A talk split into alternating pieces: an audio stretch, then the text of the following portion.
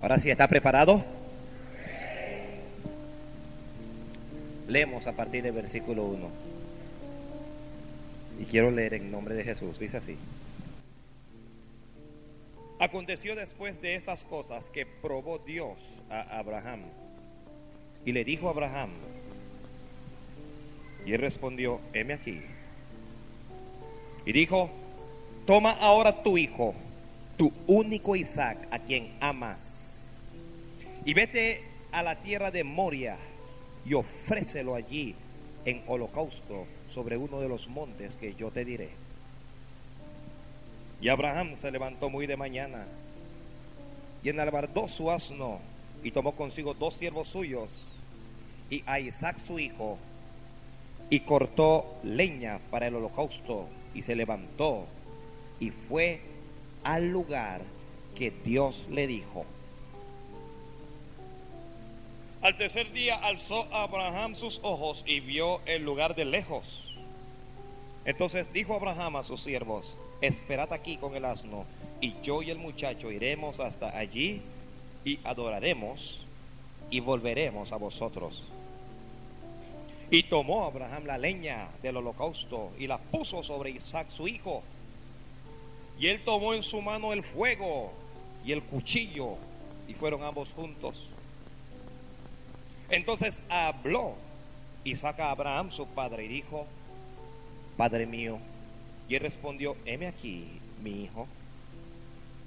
Y él dijo, he aquí el fuego y la leña, mas ¿dónde está el cordero para el holocausto?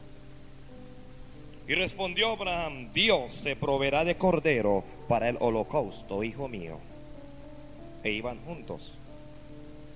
Y cuando llegaron al lugar que Dios le había dicho, edificó allí Abraham un altar y compuso la leña y ató a Isaac su hijo y lo puso en el altar sobre la leña.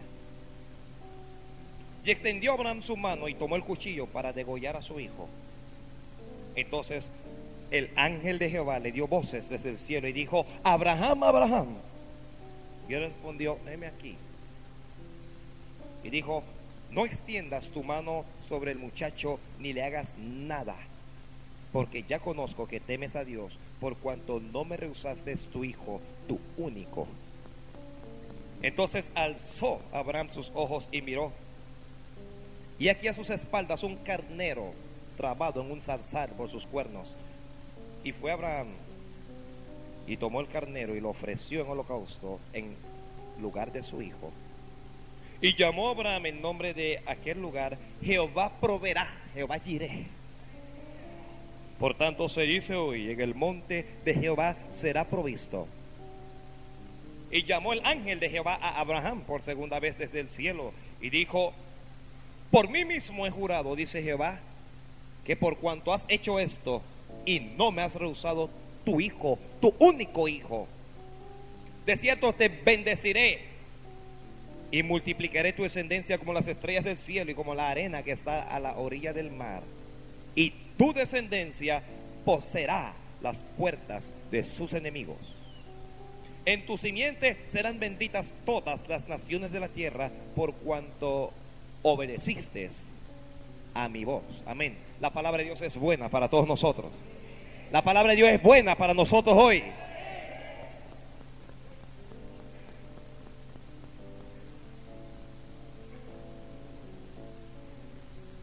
Gloria a Dios. ¿Cómo está usted? Saluda al hermano que no lo ve hace un mes allí. El hermano, en un mes que no te veo.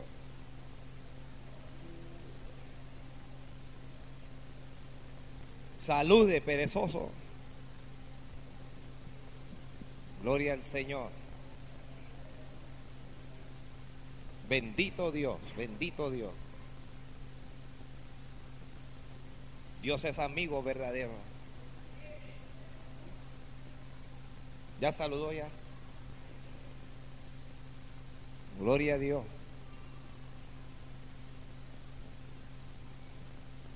Dígale a la pereza, pereza fuera. En el nombre de Jesús no acepto pereza, ni sueño, ni cansancio. Si el hermano usted ve que cabecea y usted lo toca, despierte, se va a venir a la casa de Dios a dormirse. Arrepiéntase. Gloria a Dios. Hoy vamos a iniciar una serie, hermanos. Iniciamos una serie sobre los altares de Dios. Los altares. ¿A cuánto le gusta el altar? Gracias a Dios que ya no es como antes, que cuando uno pegaba mentira, que hay un rayo y lo partía uno. Que si no hubiera partido alguno aquí ahora mismo.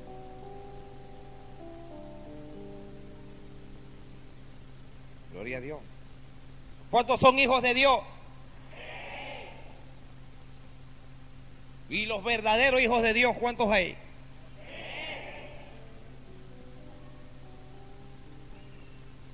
Y los que son sobrinos de Dios, no son hijos, son sobrinos.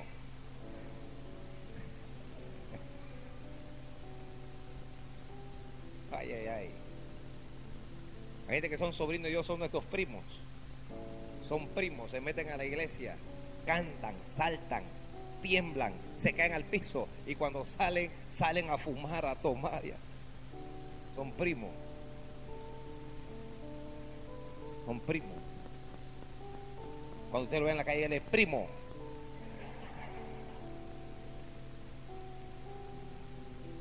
Oh, gloria a Dios. Todavía hay buen ánimo durante el ayuno, hermano. Hay un buen ánimo. Todavía no estoy. Que Dios me ayude el domingo. El domingo quiero morirme, pero hoy estoy bien.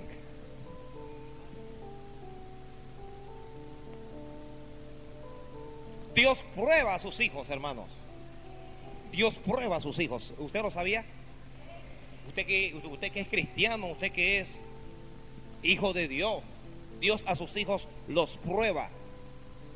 Hay, hay una corriente nueva que dice que Dios no prueba al hombre. La Biblia dice que Dios prueba al justo. Dios lo prueba. Ok, los niños que hagan silencio, que se sienten y que se sujeten. Gloria a Dios. Usted está hablando en lengua ya.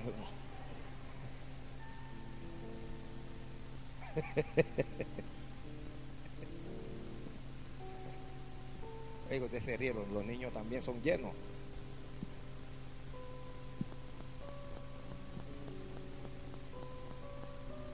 Dios prueba al justo. Si usted es de Dios, Dios lo va a probar a usted. ¿Cuándo lo va a probar? Bueno, eso no lo sé yo. Algún día. Más tarde, más temprano, algún día. La Biblia dice del oro que se prueba con fuego, aunque es perecedero, se prueba con fuego. ¿Cómo, usted lleva una prenda de oro? Bueno, ahora se inventaron el ácido y le ponen ácido. Cuando se borra la marca es un plomo. Pero el oro se prueba con fuego. Y después de que el fuego le ha pasado al oro, puede, que eh, en el momento se derrite, ¿sabe? Cuando usted le pone fuego al oro. En un momento se derrite el oro. Cambia de estado. De estado sólido pasa a líquido, pero sigue siendo oro. No deja de ser oro. Y apenas se acaba el fuego, vuelve a su estado sólido. Y vuelve a ser oro nunca deja de ser oro. El oro, hermanos, el oro nunca de ser oro. El oro que usted tiene allí en, la oreja, en esos aretes hoy, mañana lo va a tener alguien. Dentro de, dentro de 100 alguien, alguien va a usar ese oro. Si Jesucristo no llega. Aunque el fuego lo toma, el fuego no lo elimina. Así es la fe.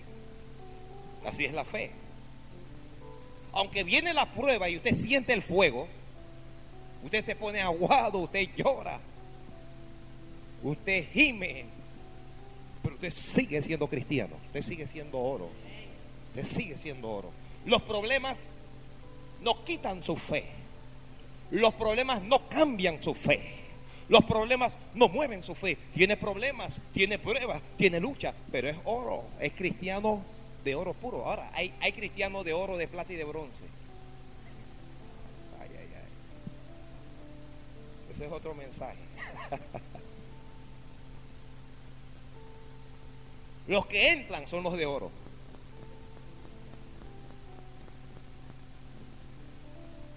Entonces Dios nos prueba. ¿Cuántos quieren que Dios les pruebe? A mí que Dios me guarde, que no quiere Señor, aguántame esa prueba ahí, porque eso es un, lío, hermano, que Dios lo pruebe uno. Yo sé, usted está ahí que amén, amén. No, no esté llorando mañana aquí.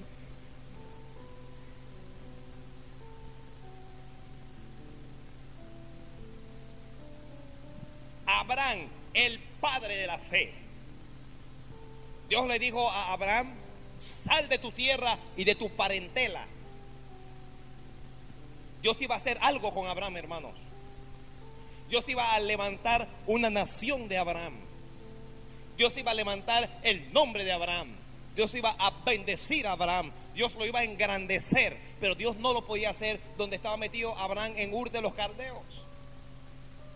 Porque los familiares de Abraham, los amigos, los compatriotas de Abraham eran idólatras, paganos. E, e, era gente que no conocía a Dios ni temía a Dios. Y Dios no puede trabajar contigo mientras tú estás rodeado de paganos, de impíos.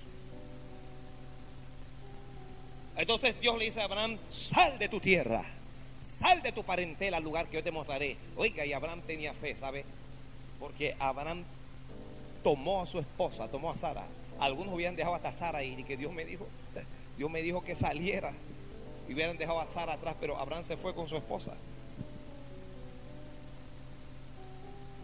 y salió a un lugar que él no sabía. Obedeció a Dios Abraham. Y eso fue agradable delante de Dios. Y Dios le dio promesa. ¿Qué le dijo Dios? Dios le dijo, te bendeciré y engrandeceré tu nombre. Y le dijo, y serás bendición. por eso estamos nosotros aquí. y serás bendición. Y qué tremendo. Y Dios comienza a bendecir a Abraham y comienza a hacerlo rico. ¿Cuántos quisieran ser ricos? Para volverse loco después y no, no mira más nunca a Dios.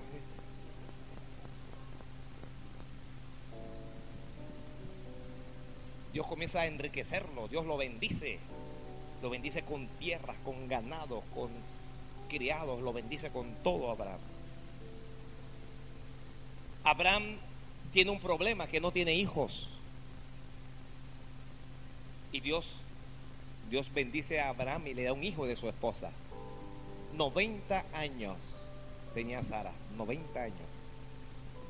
Cuando, cuando dio a luz a Isaac. ¿Usted ha visto a una anciana de 90 años embarazada?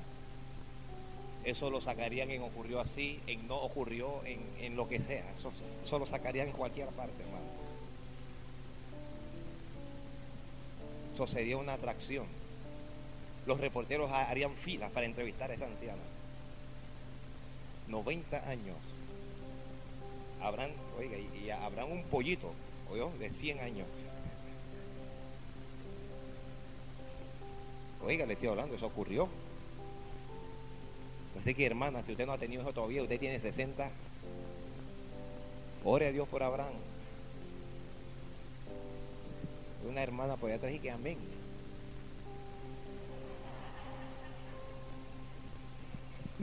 Los que están en la radio no ven. gloria a Dios, gloria a Dios, gloria a Dios. Oiga, estoy con chiste en los últimos mensajes. ¿Qué pasó?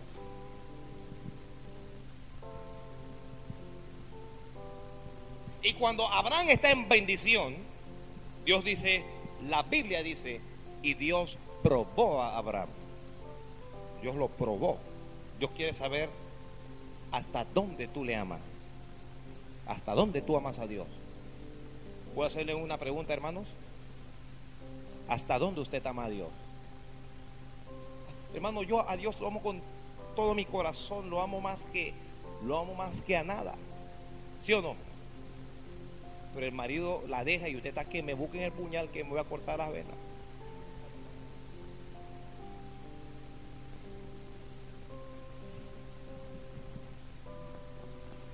¿Hasta dónde tú amas a Dios? Abraham amaba a Isaac, su único. ¿Cuántos tienen un solo hijo aquí? Uno solo. ¿Cómo usted ama a ese muchacho? Ese muchacho le da una fiebre, usted se preocupa, usted se quiere morir. Le da un catarro y usted se preocupa. Aunque no tenga uno, aunque tenga cinco. Cinco pollitos y se le informa uno y uno, ¿qué pasó?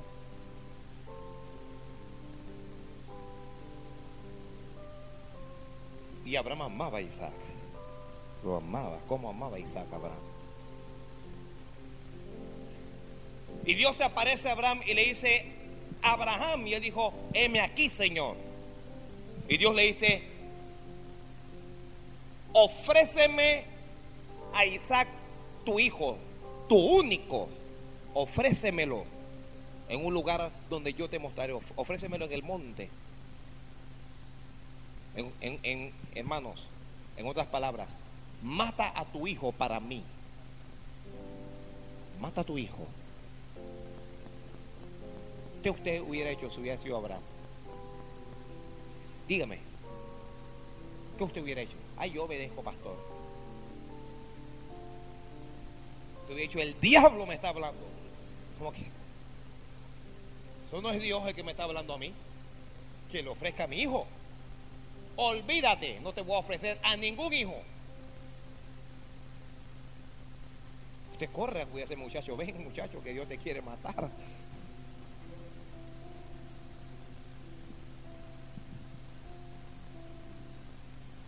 Gracias a Dios que ya, ya Dios no está pidiendo esas pruebas, porque si no las iglesias estarían con, con Josefa y punto. Más nadie estaría en la iglesia. Ni el pastor estaría aquí.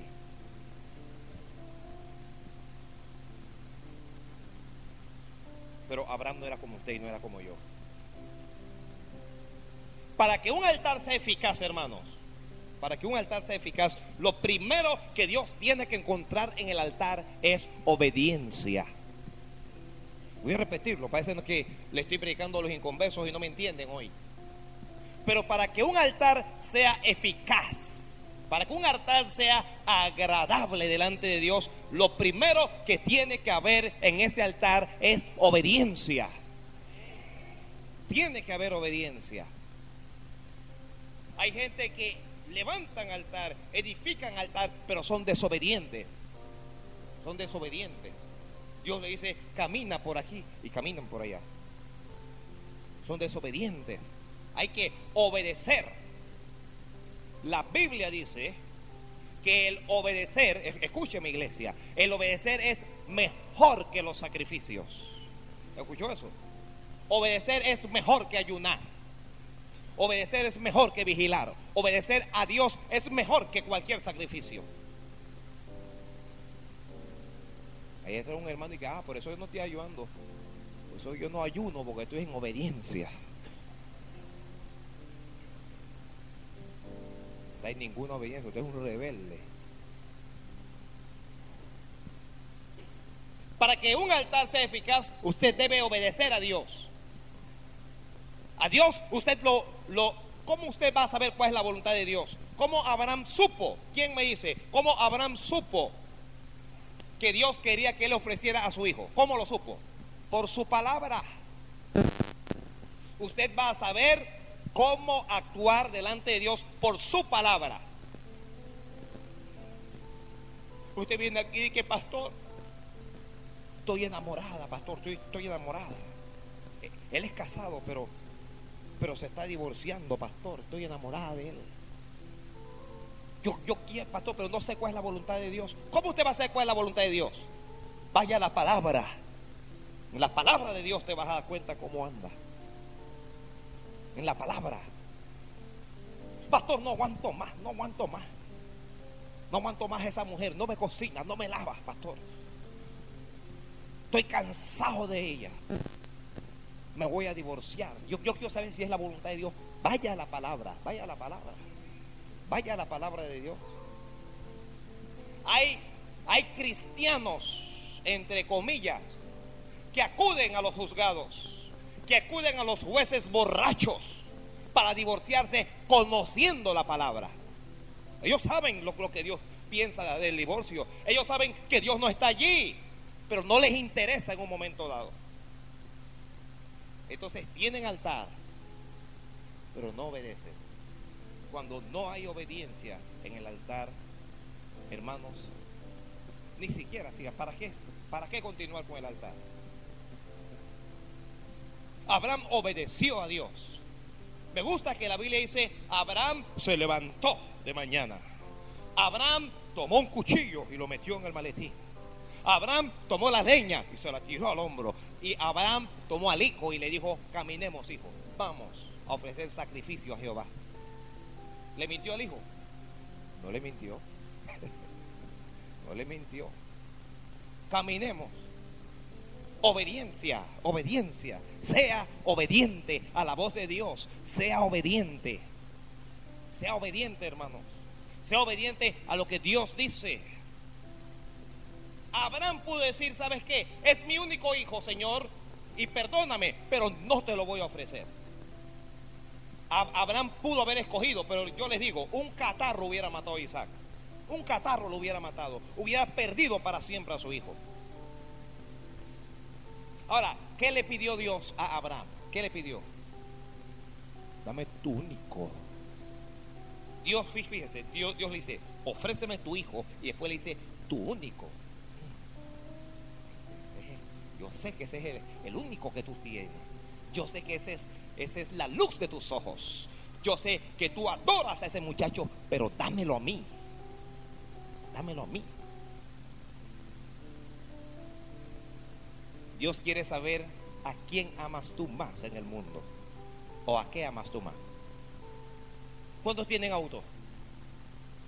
¿Cuántos tienen autos? No tiene sí ni amén. ¿eh? Asustados ahora que Dios le vaya a pedir el auto.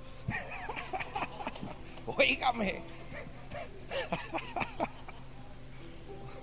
Oígame, ni amén quiere decir. Si yo soy yo, te lo quito de una vez, le cae un rayo y lo pierde.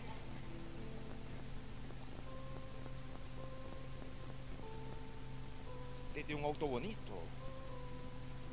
Oiga, usted no, no, conoce a los hermanos cuando alguien le, le, raya el carro. Mm. Se descomponen, hermano. Se descomponen. Usted no sabe, yo sé lo que le estoy diciendo. Se descomponen. Lo limpian en la mañana cuando, cuando van a salir. Lo limpian en la noche cuando llegan. Qué bonito. Mira lo que Dios me regaló. Qué bonito. Pero ¿qué haría usted que tiene ese auto y que me está escuchando por la radio si Dios le dice, dámelo? Tómalo y llévalo al monte que está allá en Vista Alegre.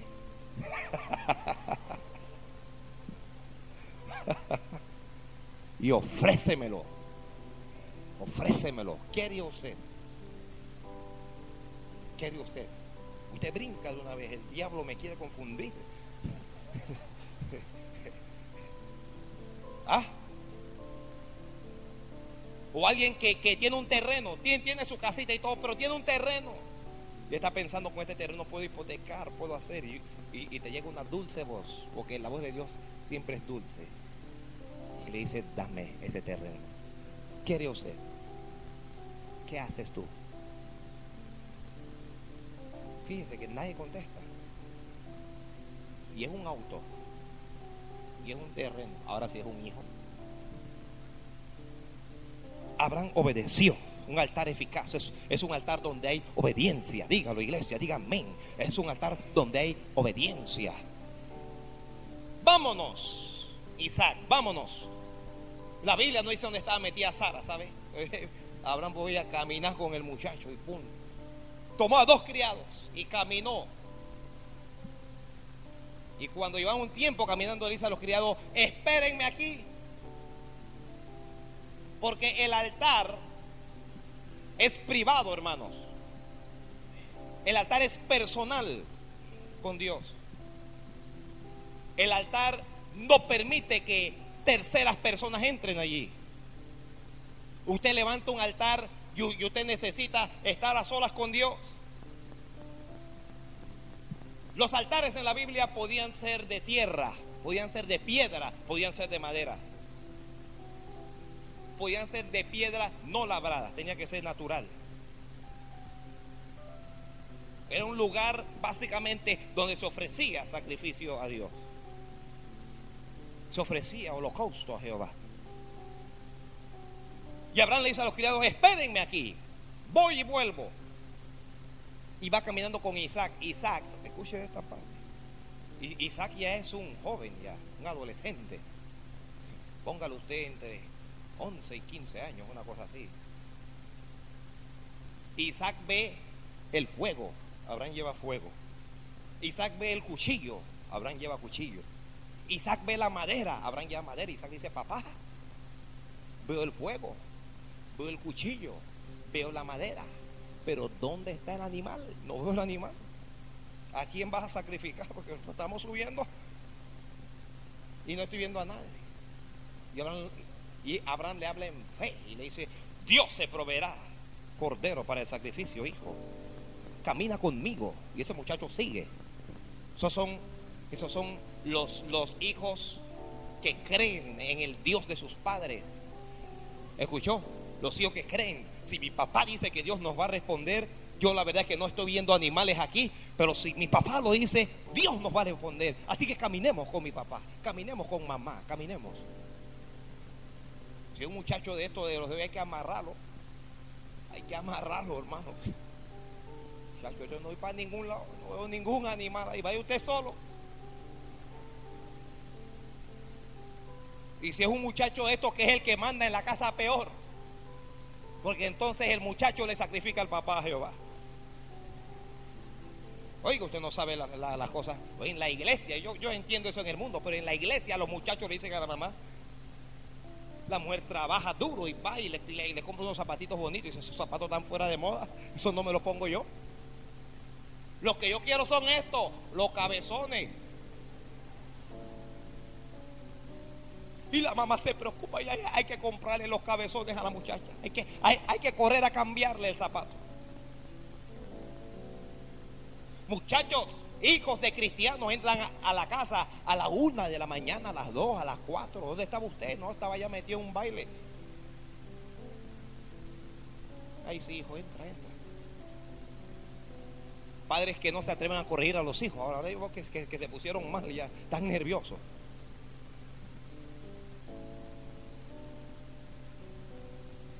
Abraham era un hombre de autoridad. ¿Está escuchando usted? Los padres tienen que tener autoridad sobre los hijos. Usted, si, si usted es padre, usted tiene que gobernar su casa. Lo que usted dice en su casa, eso tiene que ser. Si usted es madre y no hay ningún padre en la casa, lo que usted dice, eso tiene que ser. Eso tiene que ser así.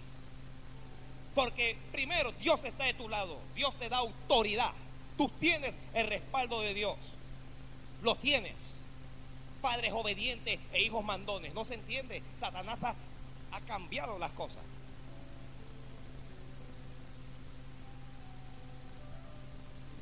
Hay madres que no van a una iglesia porque a la hija no le gusta. Ah, esta no me gusta. Vámonos a la otra. Esta no me gusta, mamá. Vamos a la de los testigos de Jehová. Eso no es iglesia, hija. Hija, eso no es iglesia, pero esa es la que me gusta. Allá yo puedo hacer todo. Bueno, y no quiero mencionar otras cosas.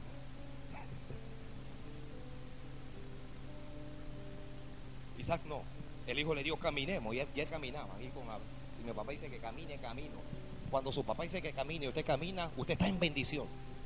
Jóvenes, jóvenes, cuando ustedes obedecen a sus padres, ustedes están en bendición. Ustedes tienen la bendición de Dios sobre ustedes.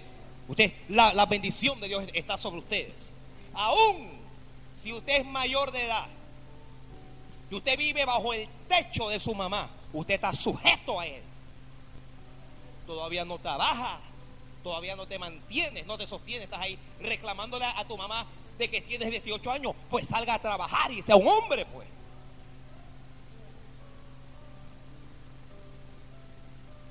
Si él tiene 18, 20, 40, pero está bajo el techo, está sujeto ahí. Usted hace lo que yo digo o camina por aquí. Oh, no le gusta, hermanos. No les gusta, no les gusta.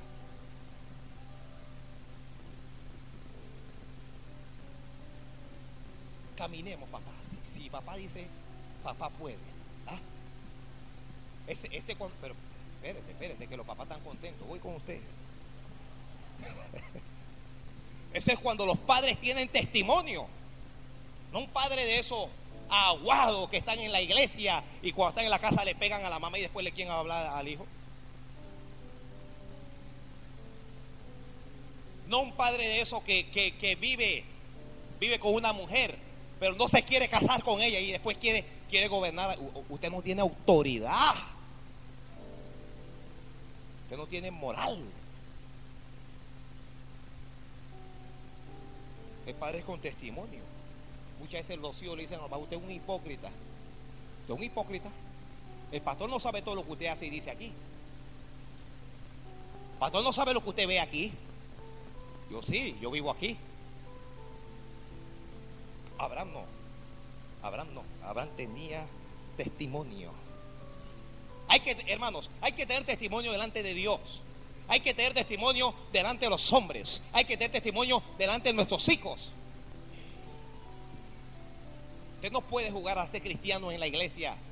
Cristiano medio tiempo, hay cristiano así, de medio tiempo. Es cuando están en el culto.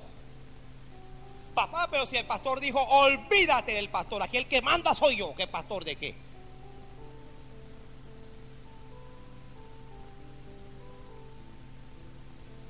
Tragando grueso, están tragando grueso, tragando grueso. Yo voy, yo voy para adelante.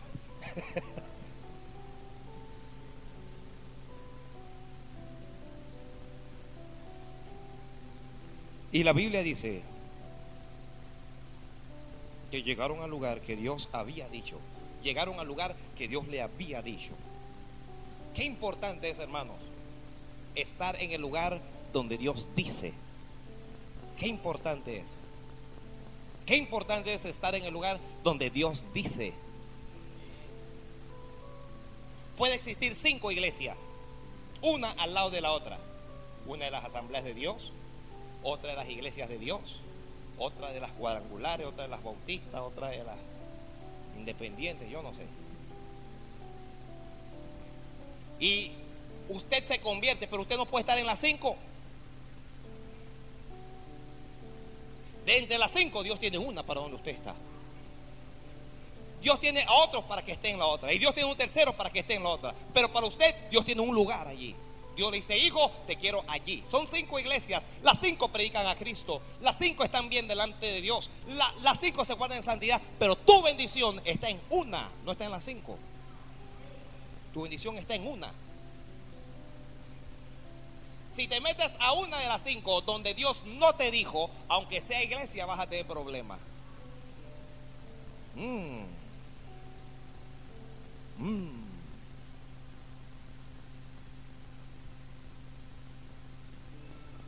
Qué importante es el lugar donde Dios dijo. Dios dijo aquí y aquí. Hay cristianos, yo no sé qué es lo que yo dije. Tuve una pisadera de callo tremenda.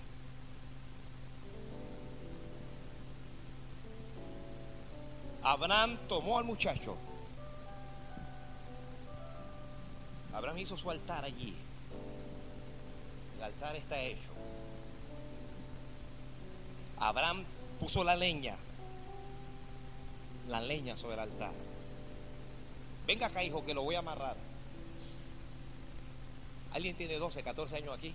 ¿Qué usted hace? Usted ve que su papá está poniendo leña y dice que lo va a amarrar. hombre, es demonio. Hay que correr de aquí.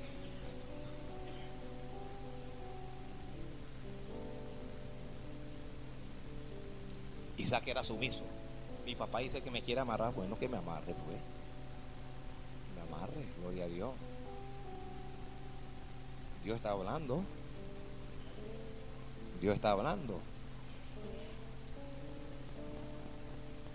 Lo amarró allí. Antes de prender fuego, lo va a sacrificar, lo va a degollar. Saque el cuchillo. Isaac lo está viendo. Levanta el cuchillo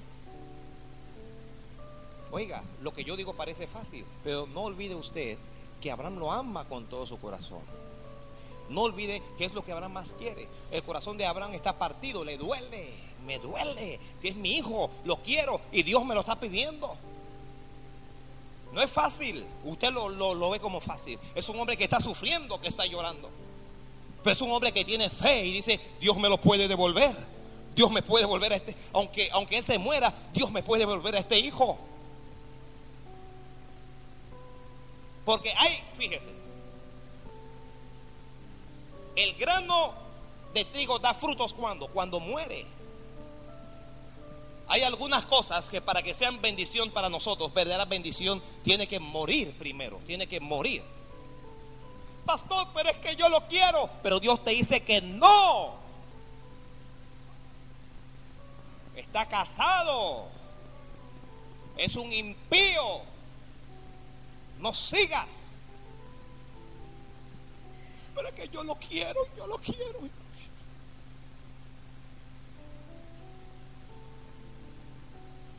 Hay una lucha entre, entre la fe y las emociones. Hay una lucha. Dios me lo pide, pero yo lo quiero. De que tiene ese novio escondido que nadie sabe. Nadie sabe que tienes el novio, pero Dios lo sabe y te lo está diciendo aquí ahora. Dios te dice, no, ofrécemelo en sacrificio sobre el altar, dice Dios, ofrécemelo. Significa, mata ese sentimiento. Mátalo. Mata ese sentimiento. ¿No han visto a la muchacha cuando se enamora? Me voy de la casa, si, si no me voy a tener novio, me voy. Me voy con él, me voy con él, no es con Jesucristo.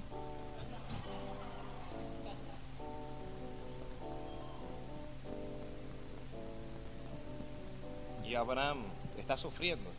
Yo no quiero que usted pierda ese cuadro. Abraham, eh, pero aunque esté sufriendo, está dispuesto a hacer la voluntad de Dios. Está dispuesto a hacer la voluntad de Dios. Y cuando levanta el cuchillo y lo va a dejar caer para matar a su único hijo, al que más quería en este mundo, Dios le habla desde el cielo y le dice, Abraham, Abraham, no levantes tu mano contra el muchacho Abraham. No mates a ese muchacho Abraham. No extiendas tu mano contra él, Abraham. Ya no tienes que hacer nada, Abraham, porque he visto que me amas. Porque ahora sé que me quieres más que a tu hijo. Porque ahora sé que me amas más que a nada sobre esta tierra. Dios espera de ti que tú le ames más que a tu padre, más que a tu madre. Dios, Dios espera de ti que le ames más que a tu novio. Dios espera que tú le ames a él más que a tu esposo, más que al dinero, más que al auto, más que a la casa. Dios espera que le ames, dice la Biblia, amarás a Dios con todo tu corazón, amarás a Dios con toda tu alma, lo amarás con todas tus fuerzas, lo amarás con toda tu vida, amarás a Dios sobre todas las cosas. Cuando tú amas a Dios, entonces Dios te bendice.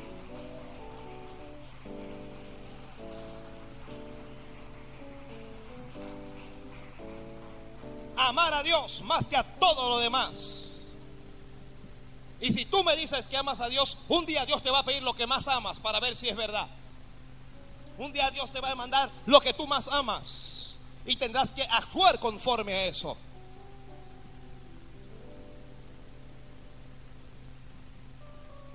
No desciendas tu mano sobre el muchacho Abraham.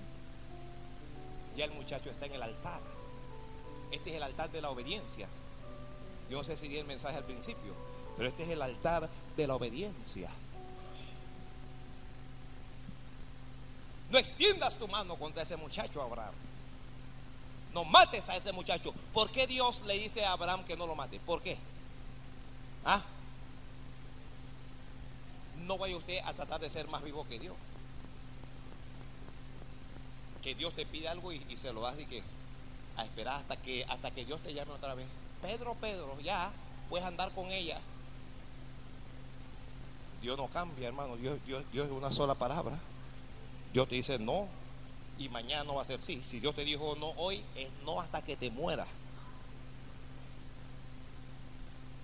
Pero ¿por, ¿por qué Dios le dice no extiendas tu mano sobre el muchacho? Por varias razones. Uno, Dios no nos exige sacrificios humanos. ¿Es- ¿Escuchó?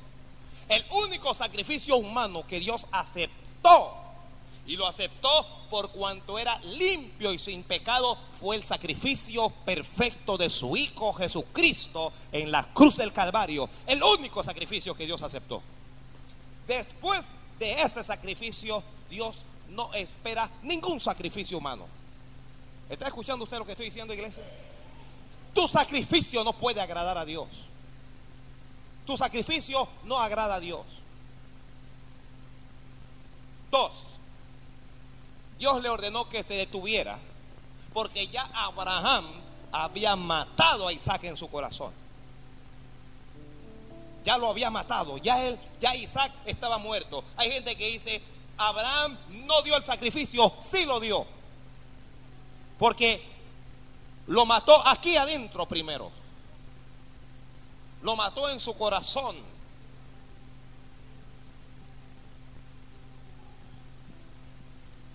Para que el altar sea agradable delante de Dios, además de obediencia, se necesita fe. Fe es creerle a Dios, aún más allá de la muerte, hermanos. Abraham decía, este muchacho se va a morir aquí en este sacrificio, pero Dios me lo puede levantar de allí.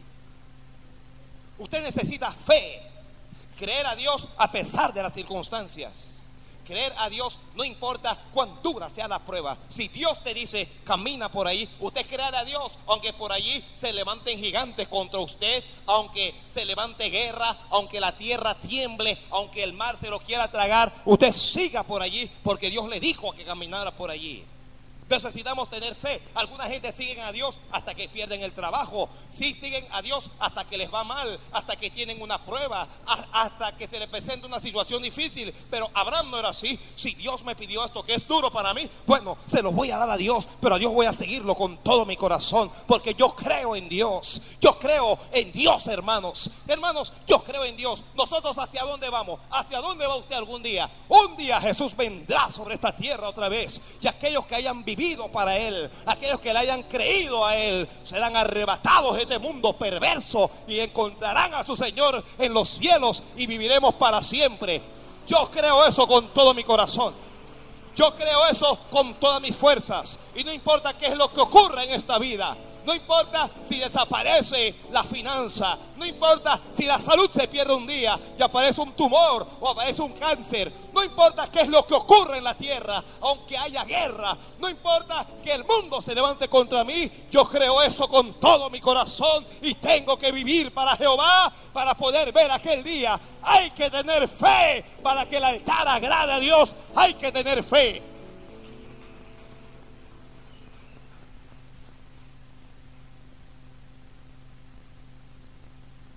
Mientras apellaban a Esteban, dijo, levantó los ojos al cielo y dijo, veo, veo la gloria de Dios y al Hijo del Hombre sentado a la diestra.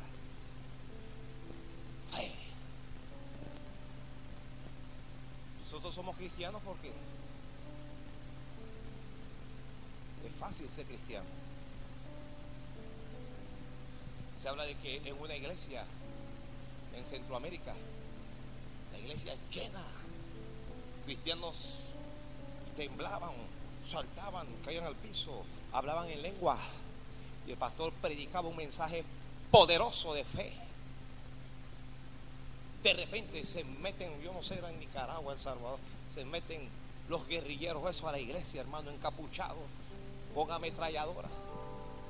El pastor predicaba hay que serle fiel a Dios, no se puede ser cristiano hipócrita y la gente, amén, amén, amén, habla Jehová, habla, habla.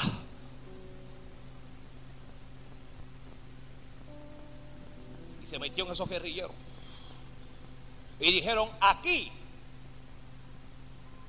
el que niegue a Jesucristo, que salga rápido. Y el que no lo niegue, que se prepare para morir. Y no se cabía por la puerta la gente. La gente corriendo a los locos para salir, para escapar por su vida. Y se quedaron dos viejitas con el pastor allí. Con temor, porque a uno le da. Le añaña.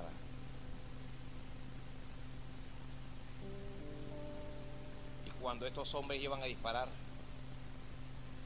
se quitaron el velo del rostro. Dijeron, pastor, predique. Ya se fueron los hipócritas. Guardaron las armas y se sentaron a escuchar el evangelio del reino. Qué vergüenza. Qué vergüenza. Qué vergüenza. ¿Cómo se sentiría usted? ¿Qué ocurriría si eso no ocurriera? En, en países como, como Afganistán, usted no puede decir que es cristiano, lo matan. ¿Cómo estaría usted allá? En Afganistán. En la China, el sacar usted no, no tiene que decir que es cristiano, usted saca una Biblia a la calle y lo mete en preso. ¿Cómo estaría su fe allí? ¿Cómo estaría su altar?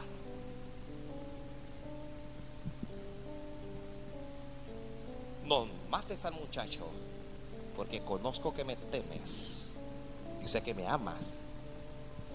Dios nos prueba. Dice Dios, ya conozco que me temes por cuanto no me has negado a tu hijo. Y le repito otra vez, tu único. Y entonces, entonces Abraham alzó los ojos y miró atrás y vio un, car, un carnero de eso, trabado en un zarzal, trabado que estaba luchando el carnero para salir. Porque cuando obedeces a Dios, Dios provee. Dios provee. Dios provee para ti. Dios suple. Sobre el altar tiene que haber leña. La leña mantiene al fuego vivo mientras lo que está sobre el altar se consume. Se consume la leña y se consume también el animal. ¿Sabe usted que Dios espera que nuestra vida esté sobre el altar? ¿Hay algunas cosas en tu vida que deben de ser consumidos, sí o no? Dígamelo. Nadie me grite cigarrillo y alcohol. No, pero dígame otra cosa. ¿Hay alguien celoso aquí? ¿Hay alguien celoso? Eso tiene que ir sobre el altar. Eso tiene que ir sobre el altar. Los, los celos te van a matar. No dejas vivir a tu mujer, no dejas vivir a tus hijos, no dejas vivir a nadie por esos celos. Tienes que poner eso sobre el altar para que se consuma. ¿Hay cristianos o no hay cristianos? Ay, ay, ay, ay, ay, ay.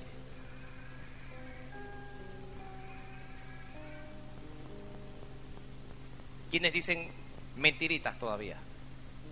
Chiquititas. ¿Eh? Ya me están mintiendo ya.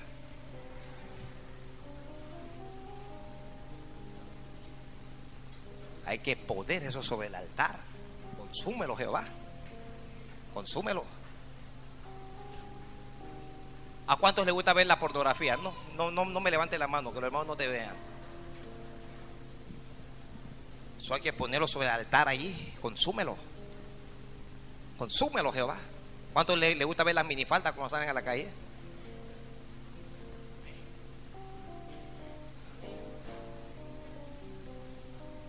¿Usted ha, ha, visto un cristiano eso que le gusta las mini en la calle cuando sale? Y pasa la muchacha por ahí. Usted sabe, esa muchacha que cuando camina todo tiembla alrededor. La muchacha pasa y ellos hacen aleluya,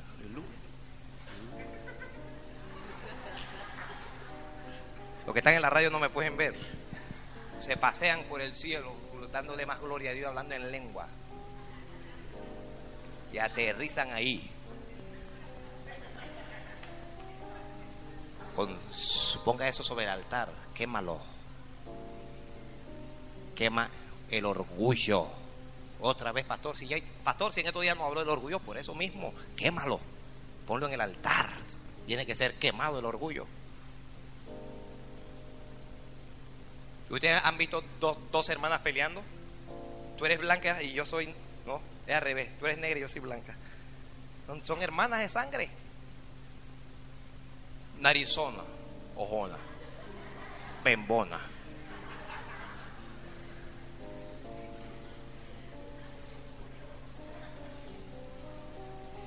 quémalo sobre el altar, quémalo. Quémalo, tómalo y quémalo sobre el altar. Quema el orgullo. Quema el ego. El ego es el yo. Yo, yo, yo, yo, yo, yo. ¿Ah? El, el fariseo. Yo oro todos los días, tres veces al día. Yo ayuno dos veces a la semana. Yo doy el diezmo de todo. Yo no soy como este, soy yo. Quémalo sobre el altar. Hay gente que le gusta hablar de ellos, ellos, ellos, hasta que yo, yo, todos, todos giran alrededor de ellos, son pequeños dioses. Quémalo. Ponlo sobre el altar para que eso se muera. Pon el altar en el cigarrillo, ponlo. Que pastor, es que yo no puedo dejar de fumar, que yo estoy enfermo. No estás nada enfermo. Eso no es ninguna enfermedad. El otro día escuchaba yo en, una de las emisoras que más se escucha aquí en Panamá que la adicción es una enfermedad. Mentira. ¿Cómo la adicción va a ser una enfermedad? Si la adicción fuera una enfermedad, Dios sería injusto. Porque la Biblia dice que los, los alcohólicos no eran el reino de los cielos. Y si son adictos y están enfermos, pues Dios sería injusto. No, tómalo y ponlo sobre el altar. Ponlo. Usted no habla con un hermano eso que cuando entra la boca eh, usted le siente el tufo a, a- a- a tabaco. Uno dice, Dios mío, este hombre será que acaba de salir de un... Quémalos, ponlos sobre el altar. Pon la cerveza, pon el alcohol sobre el altar. Pon la, la fornicación. ¿Hay fornicarios aquí? No me conteste.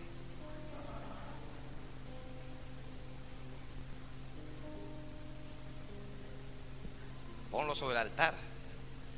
Oiga, cuando uno llega a Jesús, cuando usted llega a Jesús, la vida de uno es un desastre, ¿sabe? La vida de uno es un desastre. Uno llega, llega con dos mujeres, no estás casado con ninguna de las dos, tienes hijos con las dos, tienes problemas con las dos. Pero cuando llegas a Jesús, cuando llegas a Jesús, Jesús te va ordenando la vida. Muchas veces me, me tocó tratar con parejas que vivieron por años casados. Perdón, ¿qué casados? ¿Qué? Juntados. Unidos. Por años, 10 años. Oiga, esta es su esposa, estoy unido con ella. Y usted la quiere con todo mi corazón. ¿Por qué no se casa con ella? Bueno, porque nunca se sabe.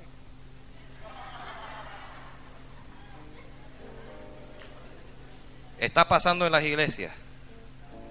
¿Qué hay que hacer? Pon eso sobre el altar. Si respetas a esa mujer, si la quieres, cásate con ella. Cásate con ella. Si no la quieres, si sabes que, que no la quieres, tienes que separarte porque le estás haciendo daño, pues.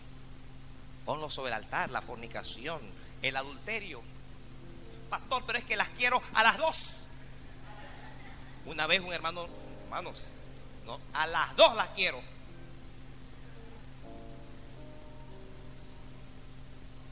Pues tiene que poner a la que no es tu esposa, tiene que ponerla en el altar, a la que se queme. Tienes que ponerla ahí en el altar. Esa boca sucia. Tienes que ponerla en el altar, poner la trompa ahí, que Jehová te lo queme.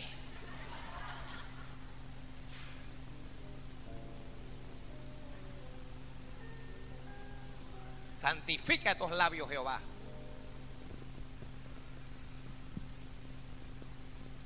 Y yo pudiera decir mil cosas más. Pon a Betty en el altar. Mm, ¿Aló? No hay cristianos aquí, ¿verdad que no? Cristianos que no van a la iglesia porque van a ver a Betty. No, no estoy con relajo, estoy hablando. Lo, lo- lo- que escuchan eso es una, una telenovela, una cosa. Pon eso en el altar. Pon eso en el altar.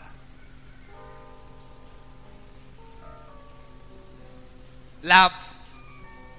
Bueno, no ni lo digo.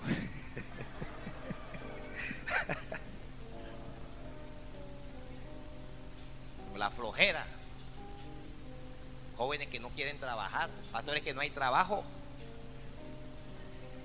No hay trabajo, no es que no quiero trabajar, es que no hay. Están esgotando y ustedes me están mandando a buscar trabajo.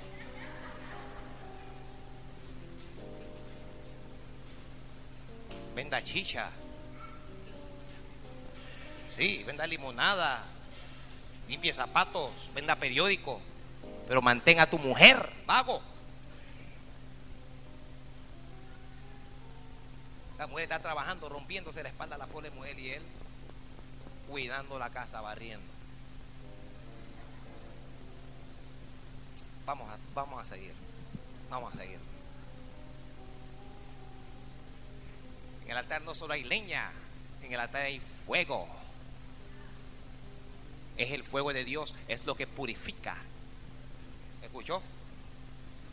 Es lo que purifica. El, el fuego purifica. ¿Cuántos de ustedes necesitan fuego en su vida? Yo el primero, yo el primero.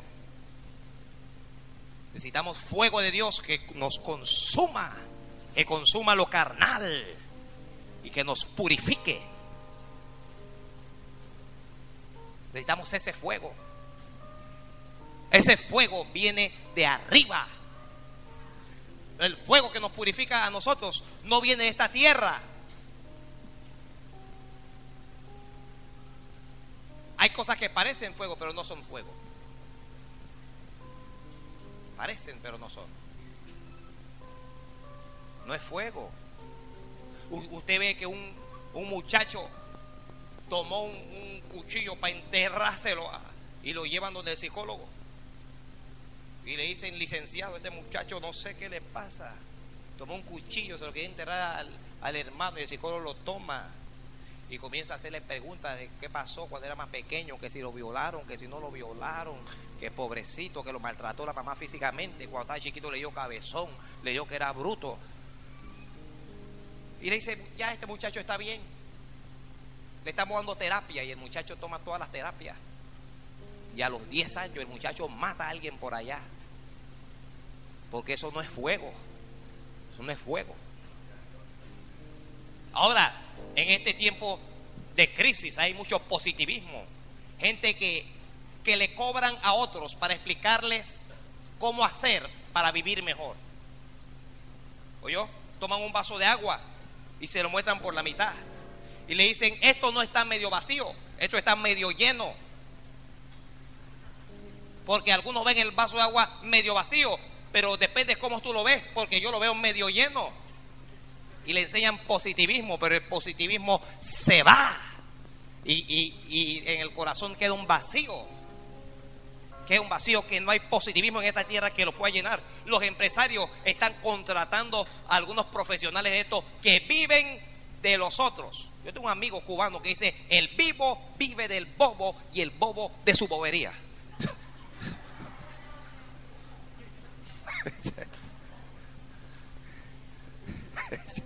que entendió, entendió, punto. Un maleante, eso me va a venir a decir a mí, que, que cuando yo salga, que hoy este es el día, que, no, hombre, la confesión positiva, hasta en la iglesia, la confesión positiva. Es, lo, hay, hay, un libro cristiano que dice que lo que dices recibes. ¿Ha escuchado usted hablar de ese libro? Lo que dices recibes. Y entonces en, la iglesia está un poco de hermanito diciendo voy a ser millonario, voy a ser millonario, voy a, voy a ser millonario, voy a ser millonario, porque lo que ellos dicen esos son y se mueren más limpios.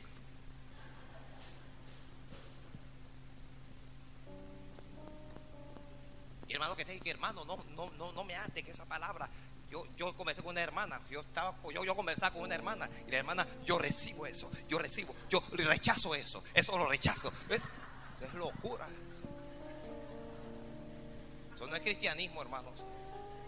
¿Ah? Eso es locura. Usted se ríe. Yo, yo, hermano, Dios. Hermana, ¿qué es lo que usted está, rechazando?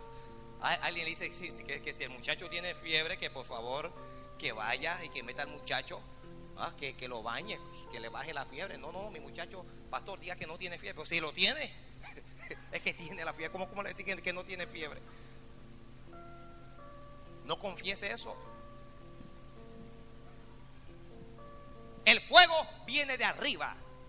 El fuego viene de Dios. Cuando, por, eso yo he insistido tanto en orar y en enseñar el bautismo en el Espíritu Santo. Es tan importante el, el bautismo en el Espíritu Santo en toda iglesia. En toda iglesia es importante el bautismo en el Espíritu Santo. Donde no hay bautismo en el Espíritu Santo, la iglesia será iglesia, pero es, es un- una iglesia sin poder, es una iglesia fría, es una iglesia vacía. Pero cuando el Espíritu Santo de Dios viene y inun- inunda cualquier iglesia, esa iglesia comienza a vivir una experiencia poderosa, maravillosa. Es una cosa que no se puede escribir. Jesús dijo, yo me voy, pero yo no los voy a dejar solos. Os enviaré a otro consolador, al Espíritu Santo. Les voy a enviar fuego del cielo para que os recuerde todas las cosas. Y nosotros vemos la historia del apóstol Pedro que primero negó a Jesús tres veces y dijo, no lo conozco, nunca lo he visto, jamás le he conocido. Pero cuando el Espíritu Santo le llena, vemos a un Pedro que se levanta y aunque la gente decía, te vamos a matar, vemos a un Pedro que está predicando y está diciendo, es menester obedecer a Dios antes que a los hombres. Vemos a un Pedro predicando. Necesitamos el fuego de Dios. La iglesia necesita el fuego del Espíritu Santo. Lo necesitamos en Arraiján y se necesita en La Chorrera y se necesita en Bacamonte y se necesita en Capira. Donde quiera que haya iglesia, se necesita el fuego de Dios. Y el fuego de Dios viene a la vida del hombre cuando el Espíritu Santo le bautiza. Cuando el fuego viene de arriba y quema todo lo que es de esta tierra y Dios nos enviste de poder y recibimos poder para resistir a Satanás, para resistir al diablo, para resistir al mundo y para hacer la voluntad de Dios cuando el Espíritu Santo de Dios viene. Iglesia, oremos a Dios todos los días, bautízanos con el Espíritu Santo, bautízanos con el Espíritu Santo. Ore y llore delante de Dios, porque Dios le quiere llenar.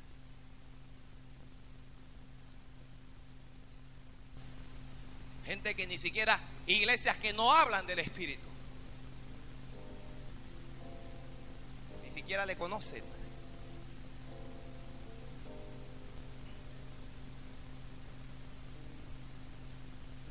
Ahora sé que me temes, Abraham. En el altar tiene que haber leña, en el altar tiene que haber fuego. En el altar tiene que haber consagración. Consagración. Consagración. Si no hay consagración, no hay altar. Explíquelo. Si no hay santidad, no hay altar. Usted puede hacer lo que usted quiera. Usted puede hablar lo que le dé la gana. Si no vives en santidad, no hay altar. Puede dar todos los diezmos, puede dar todas las ofrendas. Puede poner la espalda para que te lo rompan en la iglesia. Si no vives en santidad, no hay una vida de consagración. Guardarme para Dios. Voy a guardarme. Voy a guardarme. Consagración. Mm, está muy callado. Consagración. No vamos a llegar a la meta sin eso. No vamos a llegar.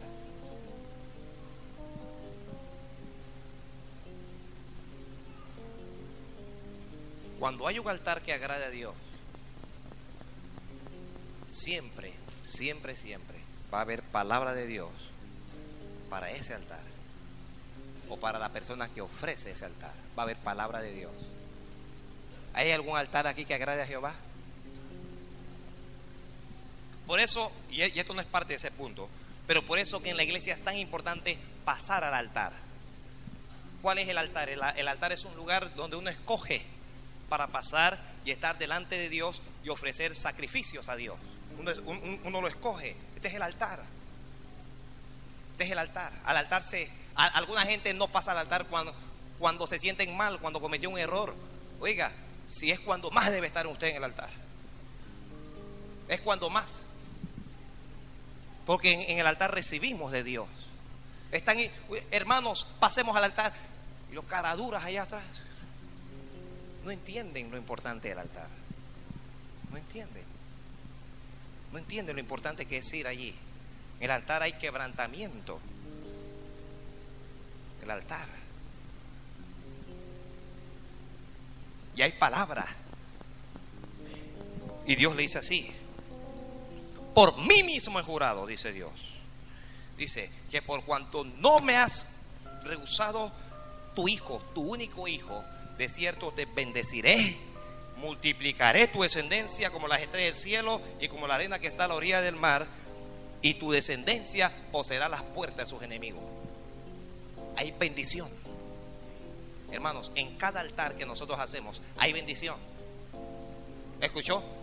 Noé, se acaba el diluvio. Noé se baja del arca con su familia. Lo primero que Noé hace es un altar a Jehová, un altar de agradecimiento. De, de ese lo hablamos el miércoles, que no vino el miércoles, como no vino, ni lo sabe, ni lo va a sospechar.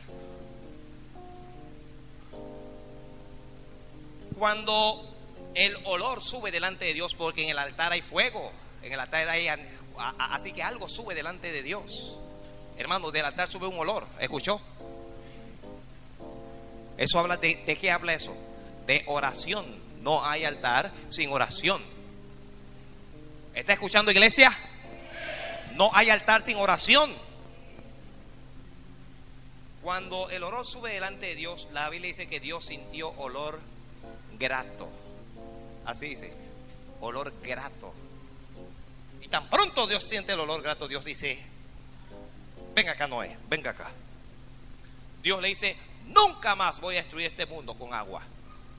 Dios le dice, nunca más faltará el día y la noche, no va a faltar el invierno y el verano. Dios le promete a Noé que iba a bendecir la tierra y le da una señal del pacto y le dice, voy a poner mi arco en el cielo. Pero ¿cuándo vino toda la bendición y todo lo demás? ¿Cuándo vino? Después del altar. ¿Escuchó? Si usted tiene un altar, si usted tiene un altar agradable a Dios, va a haber bendición. Siempre va a haber bendición. ¿No cree usted que estos tres días de ayuno que estamos delante de Dios, delante de Él, ofreciendo este altar, no va a tener sus recompensas. Hay recompensa. Primero la palabra, después la recompensa. Primero la palabra, después la recompensa. Qué poco se escucha en los púlpitos predicar del altar. ¿Ah? A la gente no le interesa. Los mensajes de hoy son siete maneras para que te hagas más rico. Y mentira, porque tú ni siquiera eres rico. Pero bueno, te predican de eso cuatro formas para que seas feliz. Tres formas para que vivas sin tomar agua. Pero usted no escucha hablar de la cruz. Usted no escucha hablar de que Jesús viene otra vez. Usted no escucha hablar de una vida de santidad, de consagración.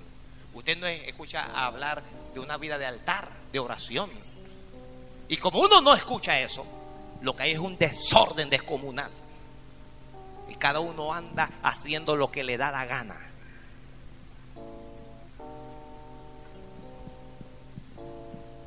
Lo último, lo último. El altar nos va a guardar de morir. ¿Escuchó? Mire, esto, hermano. Dios no te pide que te pongas en el sacrificio para matarte. Dios quiere consumir lo que a Él no le sirve a ti no te va a matar.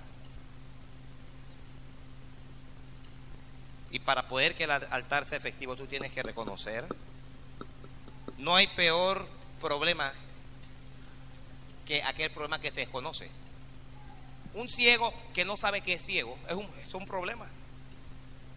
El hombre no ve, pero no sabe que no ve. Él piensa que todavía ve.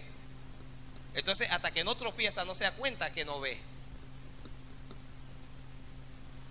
Para solucionar los problemas hay que reconocerlos. Usted, usted reconozca cuál es. Señor, yo, yo estoy fallando por aquí, Señor, ayúdame. ¿Qué maestro en mi vida? Entonces Dios viene, viene el fuego de Dios. El fuego de Dios y lo consume a uno. No, pastor, lo que pasa es que yo soy así. Dios sabe que yo soy así. Soy así me arrebato hermano, ¿qué? No, no, no es que yo soy así, no es, no es que yo soy así. El Señor, cámbiame, ayúdame, ayúdame, Señor. Yo solo no puedo. Se cayó esa señal ya de la radio. Gloria a Dios.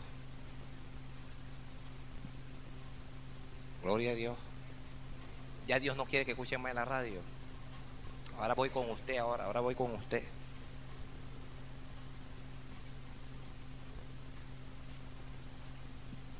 Una vida de altar es una vida de victoria. ¿Oyó? Todos los grandes hombres de Dios, fíjese. Les voy a hablar de Noé. Les estoy hablando de Abraham. Les estoy hablando de Isaac. Les estoy hablando de Jacob. Les estoy hablando de Samuel. Les estoy hablando, hermanos, de Elías. Les estoy hablando de Eliseo. Todos los grandes hombres de Dios se caracterizaron por tener una vida de altar. Tenían un altar en su vida. Y cuando el altar de Dios está arruinado, lo que hay es muerte y confusión. Algunas vidas no mejoran porque el altar está arruinado. Yo creo con todo mi corazón que el problema que está atravesando este país en este momento es porque el altar de Jehová está arruinado, porque las iglesias no están cumpliendo con su función en esta tierra. Yo lo creo.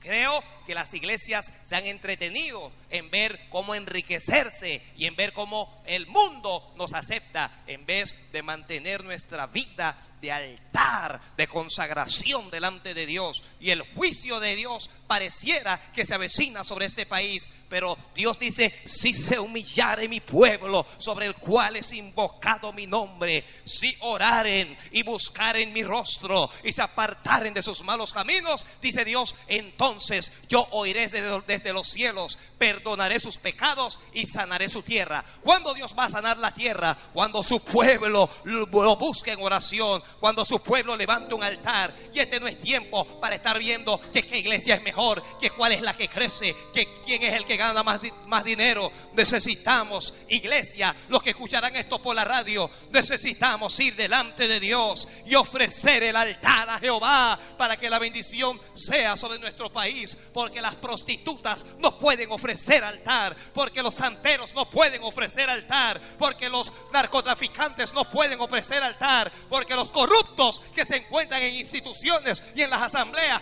no pueden ofrecer altar a Dios, porque los gobernantes de este país no pueden ofrecer altar a Dios, pero es la iglesia la que puede ir delante de Jehová y ofrecer un altar y decirle, Señor, ten misericordia a este país. Y tenemos que hacerlo. Porque detrás de los problemas físicos hay problemas espirituales.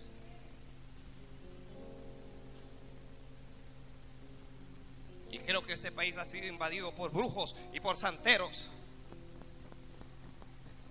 Asesorando a muchos personajes en la política. Y ahora estamos así. Pero Dios dice, si se humillare mi pueblo, mi pueblo, si se humilla su pueblo, busquemos a Dios, busquemos a Dios. Aprendamos a contentarnos, como dijo Pablo, con lo que tenemos. Aprendamos a hacerlo. La ambición es pecado. Yo tengo un mensaje, nunca lo he predicado, pero se titula así, visión o ambición. La visión es de Dios, la ambición es diabólica. Y cuando lo predique usted se va a dar cuenta.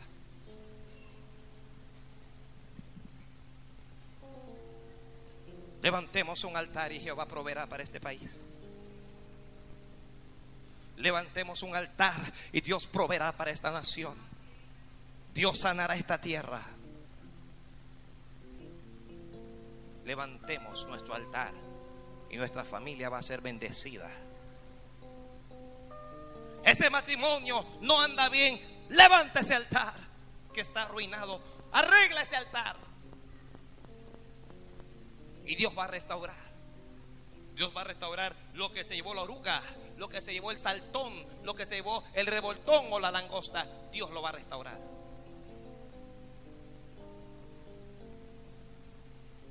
Que mi finanza está arruinada, ordena tu altar.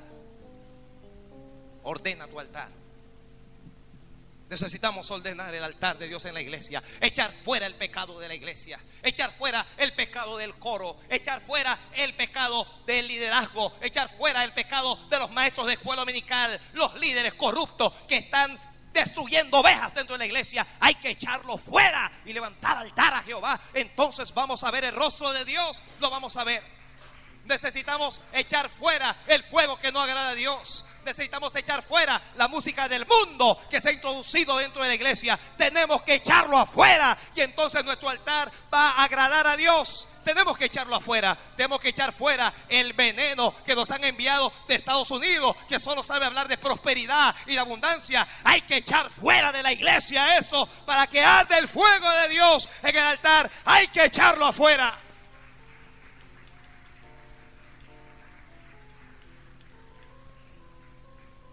Necesitamos echar fuera los celos que hay entre, entre los ministros. Hay que echarlo afuera. Necesitamos echar fuera las divisiones y las contiendas. Y que el fuego de Dios arda. Cuando eso ocurra, hermanos, vamos a ver la gloria de Dios.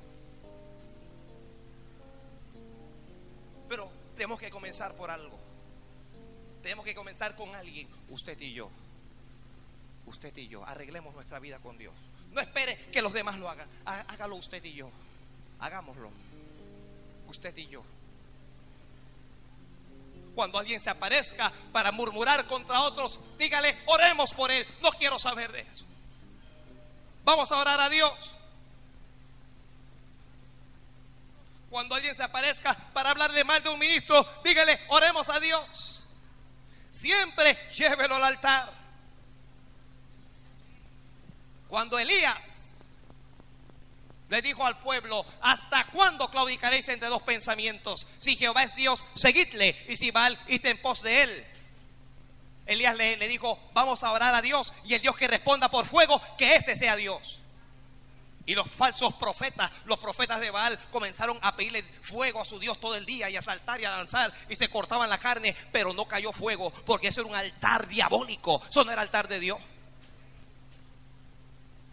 Y cuando le tocó el turno al profeta Elías, le dijo, Jehová Dios mío, respóndeme te ruego, sea manifiesto hoy en Israel que tú eres Dios y que yo soy tu siervo. Envía fuego, Jehová te ruego, envía fuego. Y fuego del cielo cayó sobre el altar. Pero antes, hermanos, antes de que Elías orara, antes de que pidiera fuego, antes de que cayera el fuego de Dios, la Biblia dice, Elías arregló el altar de Jehová que estaba arruinado. Primero arregló el altar, después cayó el fuego. Primero arregló el altar, después vio la gloria de Dios. Arreglemos nuestro altar y veamos la gloria de Dios en nuestra vida, iglesia. Arreglemos el altar.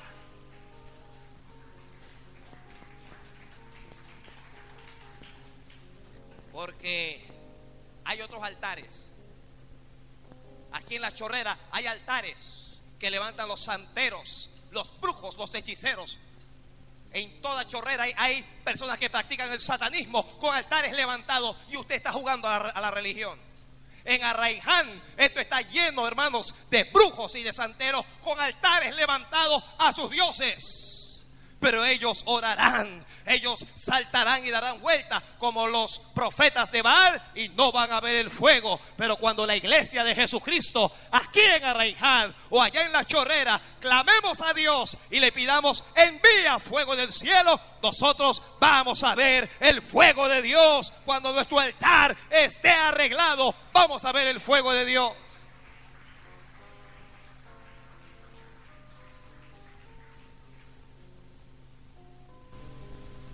Dios proveerá para tu necesidad. ¿Cuál es tu necesidad?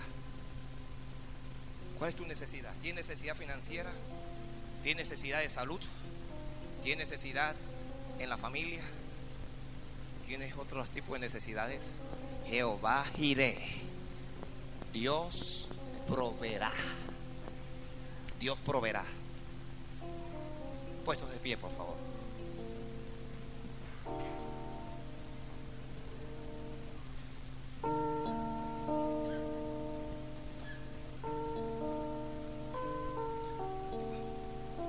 Yo quiero orar aquí. Si hay alguna persona que no le ha entregado su vida a Jesús, por favor, todos con los ojos cerrados, todos con sus ojos cerrados, por favor. Dentro de breve vamos a salir de aquí, pero todos con sus ojos cerrados. Si aquí hay alguna persona que no le entregó su vida a Jesús, y usted me dice esta noche, pastor, ore por mí, yo quiero entregarle mi vida a Jesús. Yo quiero tener una vida de altar. Yo no sé lo que es eso, pero yo lo quiero. Si usted está aquí, solo levante la mano. Yo quiero orar por usted. Quiero orar para que Jesús entre a tu corazón. Para que Él cambie tu vida. Quiero orar para que seas salvo. Si hubiera una sola persona que no le ha entregado su corazón a Jesús y está aquí, esta es tu oportunidad para levantar un altar a Dios. Levanta tus manos donde quiera que esté. No estoy hablando de cristianos, ¿saben? Agradecería que los cristianos bajen sus manos. Estoy hablando de personas que nunca han sido cristianos. De personas que no lo son. Hay un amigo que te invita. Te invita a vivir para siempre. Si estás aquí, levanta tu mano. Quiero orar por ti. Quiero orar para que Jesús entre a tu corazón y que salve tu alma. Que la iglesia ore. Ore a Dios. No es fácil para muchos. No es fácil para algunos. Yo quiero decirlo por última vez, solo una última vez. Si hubiera una sola alma, un caballero o una dama que quiere pedirle perdón a Dios por sus pecados, y usted está aquí, levanta tu mano, por favor, quiero orar por ti. Levanta tu mano, quiero orar por ti. Levanta tu mano, quiero orar por ti.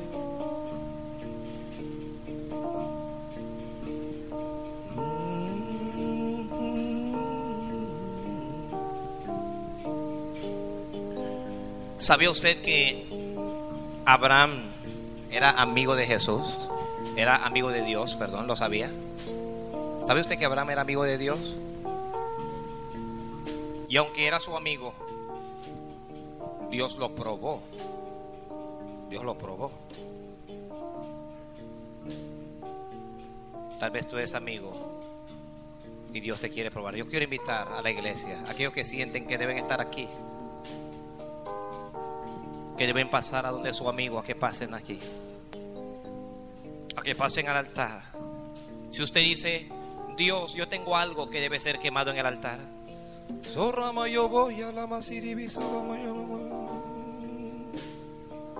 Pase aquí. Pase a orar, pase al altar. Pase dispuesto como leña para ser quemada. Pase dispuesto a decirle, Dios, ayúdame.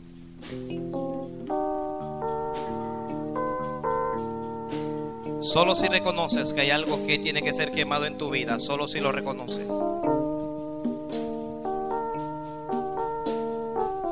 Él nos manda que llevemos. Oh Dios, aquí está tu pueblo.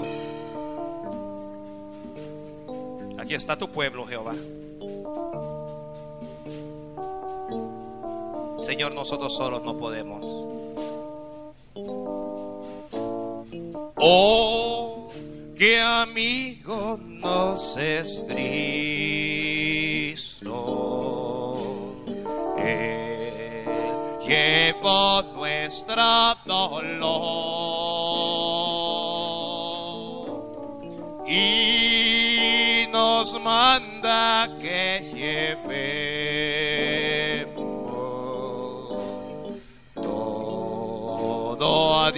en oración.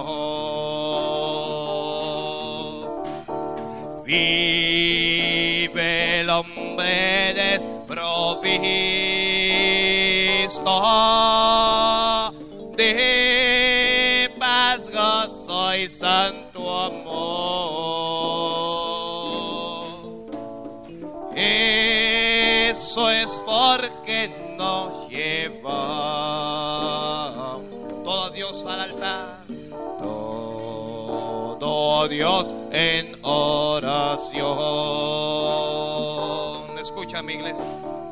Vives débil y cargado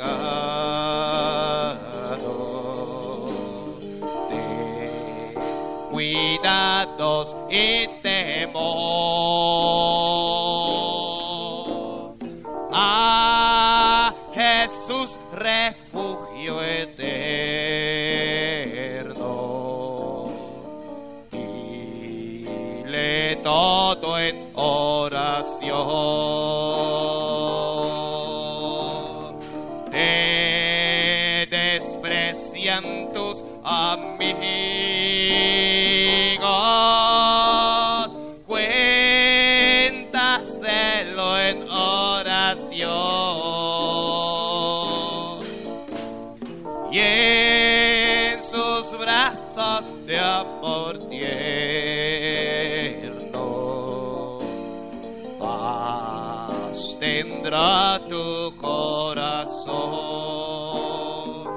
Esto.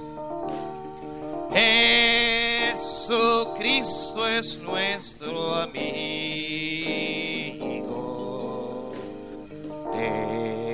Eso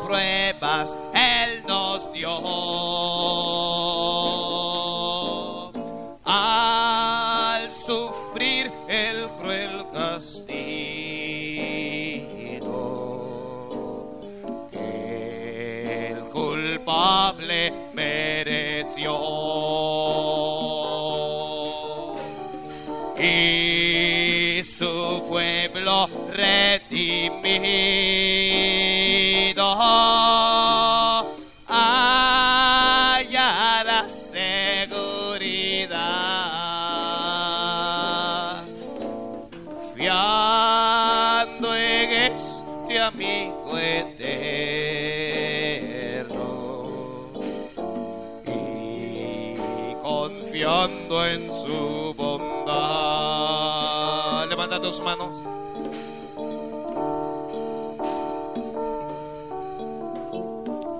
Oh, y comienza a hablar con Dios. Dile, Señor, gracias por tu palabra. Diles gracias por tu palabra, Señor. Dile, Señor, aquí estoy. Dile, Señor, yo solo, yo sola no puedo.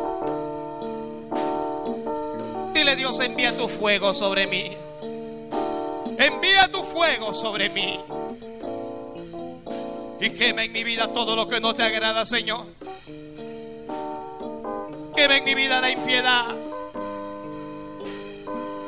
Habla con Dios y dile, dile, quema los celos, Señor, quémalo. Dile, Señor, quema todo celo, quema toda envidia,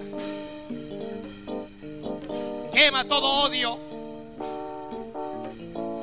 Tú que no has podido perdonar a alguien, dile, Dios, quema esto en este altar. O tú que has mentido, dile, Señor, quema esas mentiras, quémalas. Abayo. Dile, Señor, aquí está mi vida. Oh, barra, saca, Dile, Señor, perfeccioname. Dile, Señor, perfeccioname. Dile, Dios, yo quiero ser diferente. Señor, yo quiero vivir diferente. Señor, yo quiero vivir para ti. Señor, yo quiero guardarme para ti, pero para mí no es fácil. Señor, a mí me cuesta. Ayúdame. Ayúdame, Señor. Y envía tu fuego, Señor. Dile, toma control de mi vista. Toma control de mi mente, toma control de mi corazón. Si usted es orgulloso, dígaselo a Dios. Dígale, Señor, llévate el orgullo de mi vida. O si es el ego tu problema, dile, Señor, oh, mata el yo en mi vida, mata el yo. Oh, habla con Dios y dile la verdad.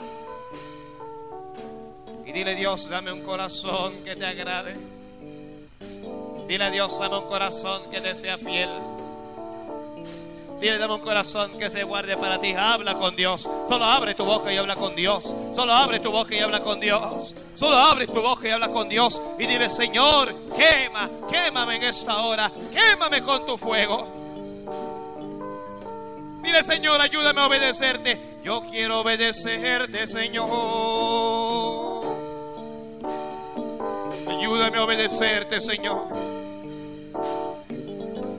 Oh, ayúdame, Señor hacer lo que tú dices, hacer como tú quieres. Pídele a Dios, pídele a Dios. Solo abre tu boca y pídele a Dios. Que Dios está escuchando tu oración. Ahora mismo estás en el altar delante de Dios. Hoy la leña ya está puesta. Oh, y ya el sacrificio está preparado. Y el fuego de Dios, el fuego de Dios comienza a caer sobre ti. Y el fuego de Dios comienza a consumir lo que a Dios no le gusta. Y el fuego de Dios comienza a consumir, oh, la fornicación, el adulterio. Y el fuego de Dios consume la pornografía. Y consume, oh, la masturbación. Y consume la mentira. Y consume lo que no es de Dios. El fuego de Dios está aquí consumiendo. Pon tu carácter sobre el altar por tu carácter. Ribo bobo katarakata bala baba kotoro karabala baba yarama.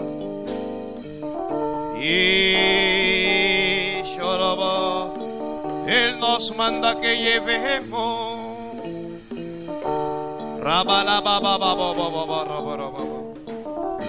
Oh gloria a Dios. Oh gloria a Dios. Oh gloria a Dios. Ahora levanta tus manos y solo dile gloria a Dios. Solo cierra tus ojos y dile gloria a Dios. Oh, dile gloria a Dios mientras el fuego desciende. Oh, mientras el fuego consume, solo dile gloria a Dios. Oh, voy Sarababo. Shiababo Hasarakaya Malaba.